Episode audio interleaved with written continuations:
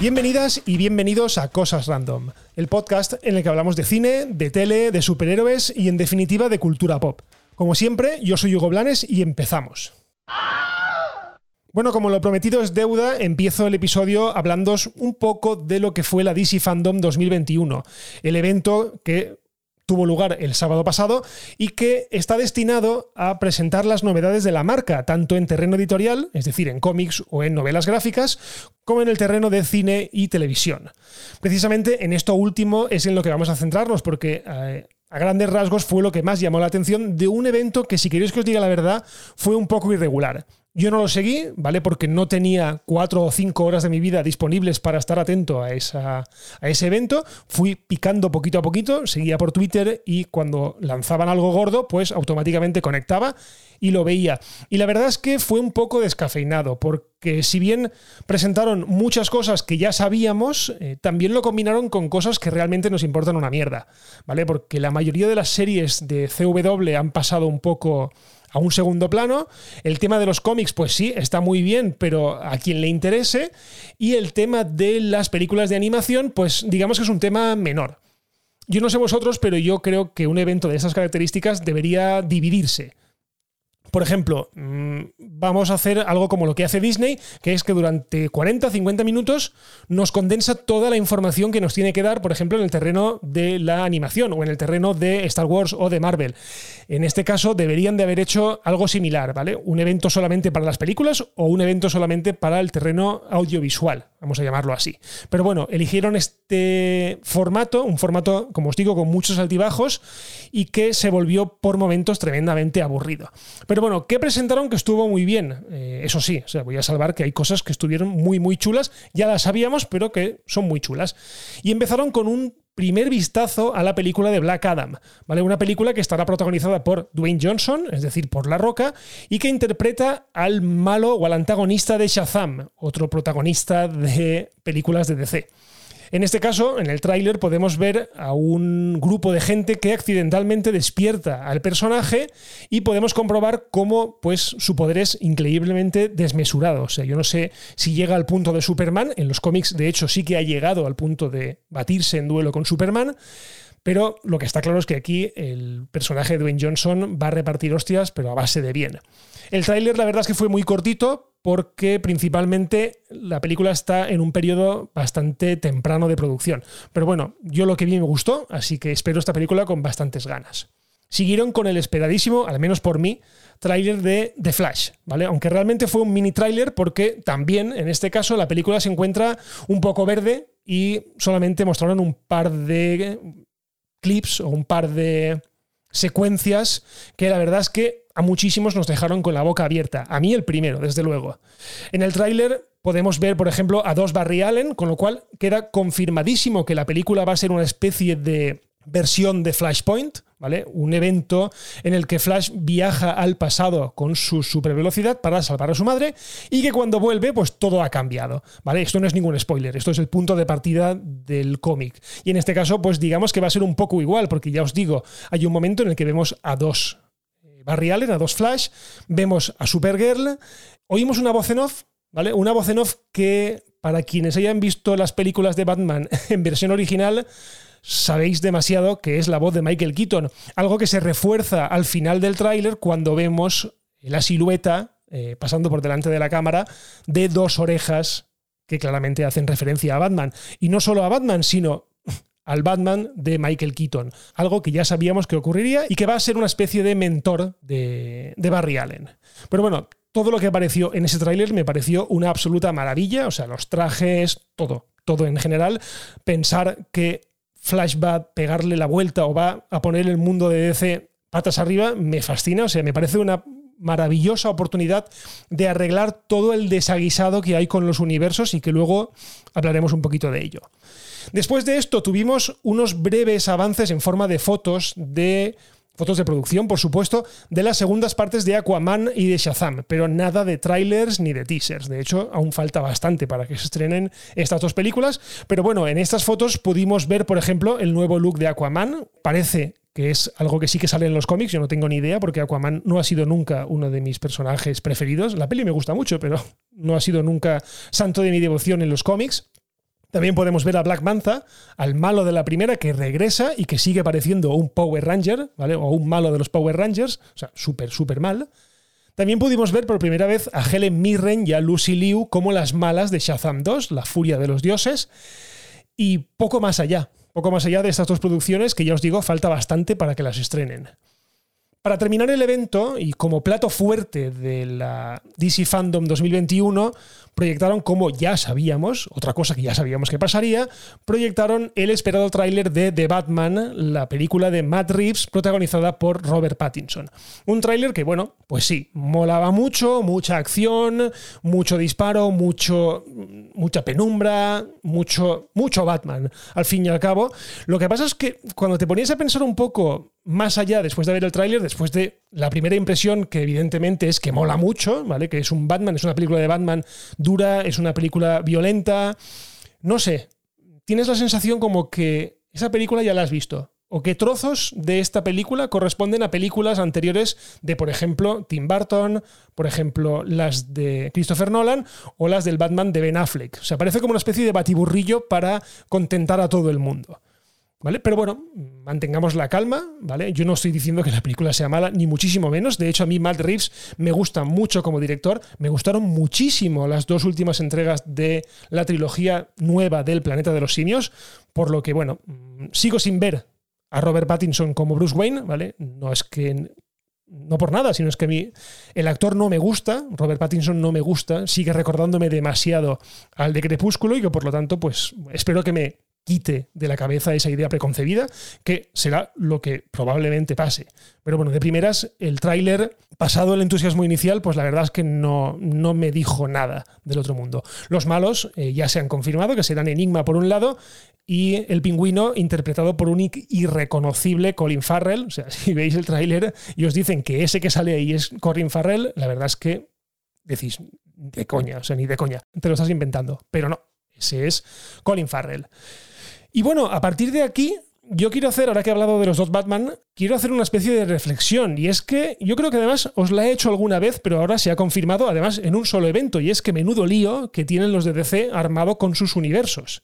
¿Vale? Porque, más que nada, hemos visto dos Batman, el Batman de Michael Keaton y el Batman de Robert Pattinson, pero es que además también sabemos que en la película de The Flash aparecerá el Batman de Ben Affleck. Por lo tanto, tenemos a tres Batman en un mismo universo o en un mismo, digamos, una misma sucesión de películas.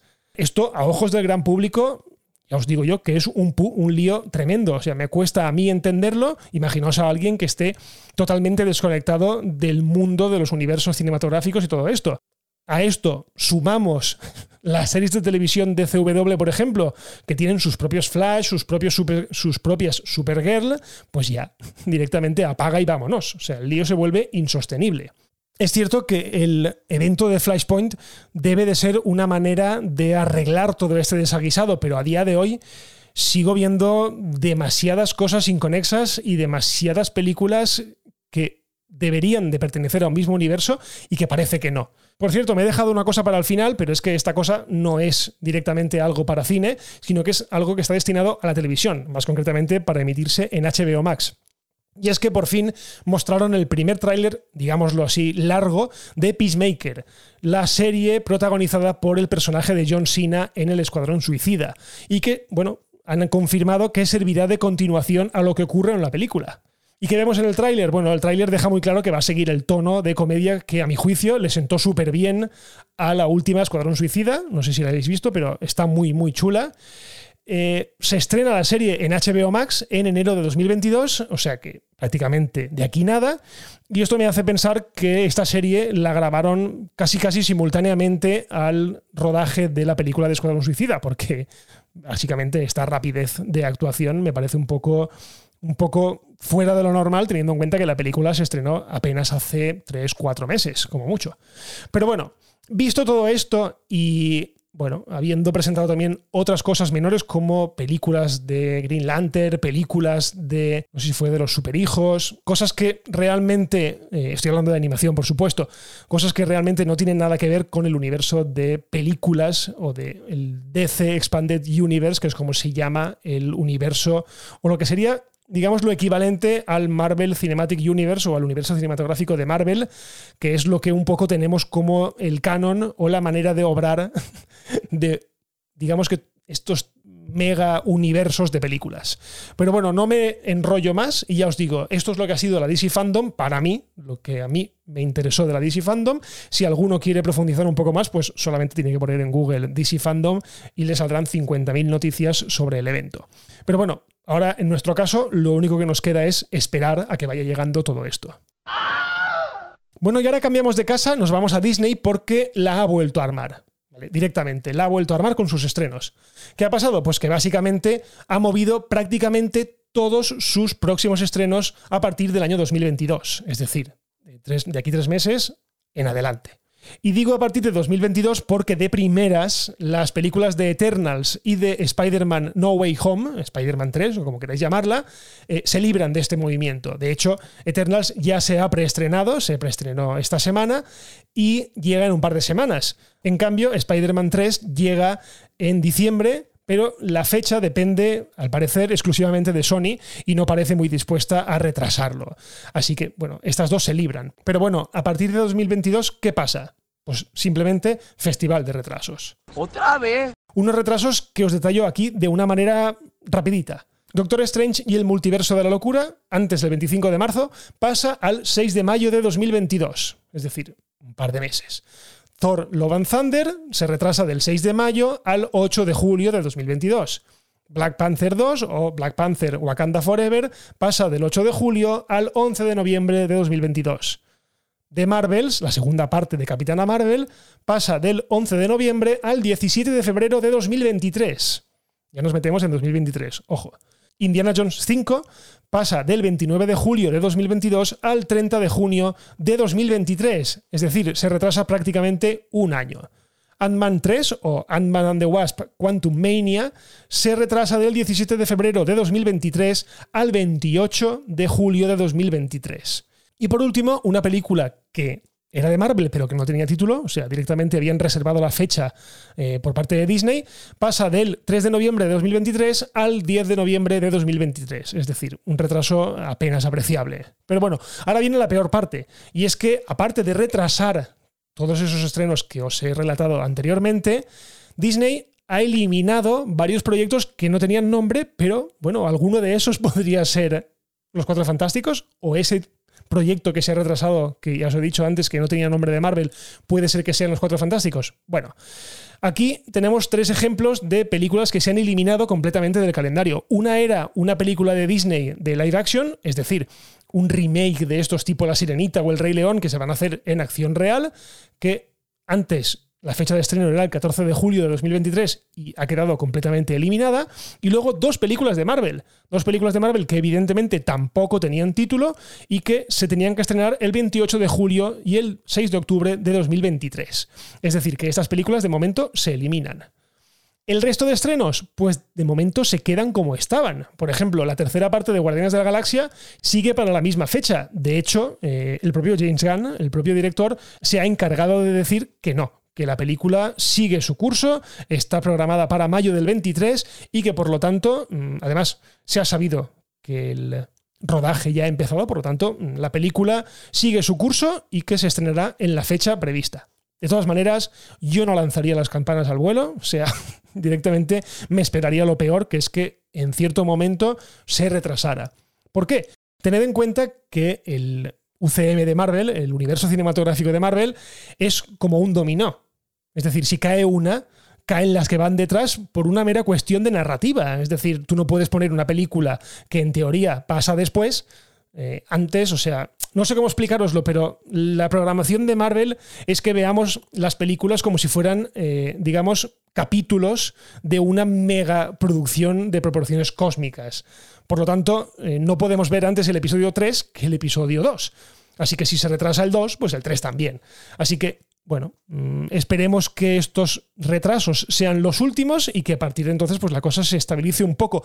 Pero ya os digo que es que sigue habiendo un poquito de miedo a todo el tema de la pandemia, sigue habiendo un poco de miedo a no llegar eh, a tiempo a las cosas precisamente por los parones que están habiendo o porque los rodajes directamente no se están desarrollando como deberían de desarrollarse.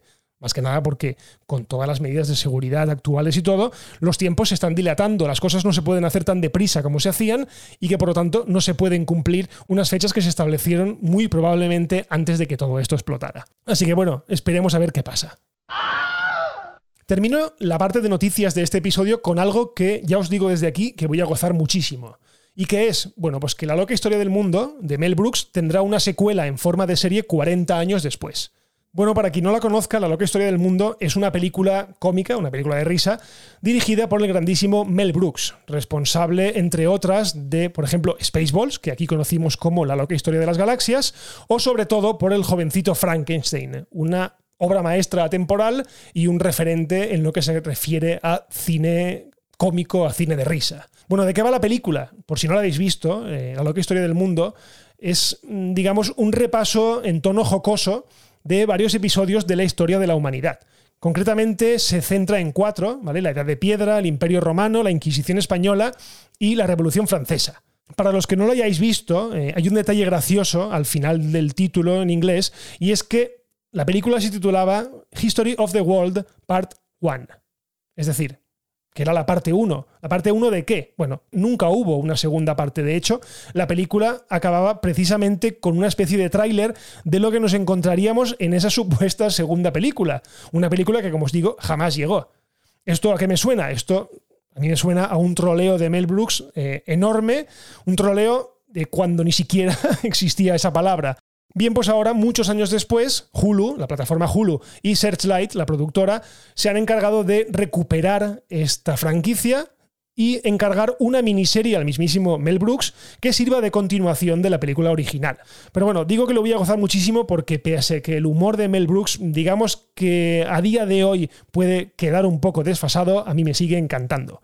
De hecho, veo cualquiera de sus películas y me parto de risa. O sea, en el momento en el que veo alguna en la tele, bueno, me quedo y no puedo dejar de reírme. Incluso con la de Robin Hood, que es, digamos, la más floja de todas, una película que sirve de parodia a la de Kevin Costner, no sé, a mí me encanta esa película y ya solo con pensarlo y recordarme del del criado ciego, ya directamente me caigo al suelo de risa. Pero bueno, ya os digo, no se sabe aún fecha de estreno, sabemos que llegará creo que en 2023, así que bueno, tocará esperar un poco, pero yo la verdad es que cruzo los dedos para que de aquí a allí eh, Mel Brooks no se muera, porque actualmente creo que tiene noventa y pico años, el tío está cuerdo como el que más, pero bueno, ya sabemos que en estos días la salud de la gente mayor, pues de un soplido directamente se nos van. Así que crucemos los dedos para que Mel Brooks saque lo mejor que tiene dentro, porque además hace mucho tiempo que no saca nada y esta es una oportunidad perfecta para seguir con esa película que ya os digo que a mí me encanta. Bueno, y terminamos como siempre el episodio con la sección Cosas que estoy viendo o realmente cosas que ya he visto. Y es que por fin esta semana he podido ver la tercera temporada de la serie Sex Education. Una serie que, por cierto, si no la habéis visto, no sé a qué estáis esperando. Sex Education es una de las producciones propias de Netflix con más éxito entre el público y la crítica. Y no es para menos porque la serie conecta con el espectador desde el primer episodio. Y ojo, si empecéis a verla, no os dejéis llevar por las apariencias, sobre todo por la primera escena, porque la serie es una delicia, se mire por donde se mire. O sea, directamente. Te enamoras de los personajes desde el primer minuto, de los secundarios, o sea, de todo el mundo. Solo con deciros que la madre del protagonista está interpretada por Gillian Anderson, por Scully, pues ya lo tenéis todo, o sea, no hace falta decir más. Pero bueno, ¿de qué va la serie? Porque aquí os he hablado de la serie, pero no os he dicho de qué va. Bueno, básicamente es de un grupo de chavales en el instituto en pleno despertar sexual, con todo lo que ello conlleva, y tratado de la manera más natural que os podáis imaginar. O sea, ya os digo que hay tres temporadas, pero se ve rapidísimo, se ve muy fácil y os dan ganas de más. O sea, veis un episodio y queréis ver el siguiente. Ya os digo, la serie a mí me ha encantado, o sea, me sigue encantando porque ya había visto las dos primeras temporadas, me sigue encantando, mantiene el nivel perfectamente y os digo, es que te enamoras de todos los personajes, de todos y cada uno de ellos. Bueno, y hasta aquí un nuevo episodio de Cosas Random. Muchísimas gracias por escuchar y lo de siempre, suscribíos ¿Veis? Esto lo hago un poco diferente del resto de días, pero os lo digo sinceramente. Suscribíos, porque es la manera en la que os enteraréis de que publico cualquier episodio. Eh, es muy fácil, es gratis, o sea, os vais a la plataforma de podcast, a la que queráis, a Podimo, a Apple Podcast, a Spotify, a iBox, a la que sea, buscáis el podcast, cosas random, y le dais a suscribir, a seguir, o como lo llame esa, esa plataforma. Y así no os perderéis ningún episodio. Si os queréis poner en contacto conmigo, como siempre, estoy en Twitter, en arroba Blanes y en arroba las cosas random. Y por lo demás, lo dejamos aquí y nos escuchamos en el próximo episodio de Cosas Random. Un abrazo y adiós.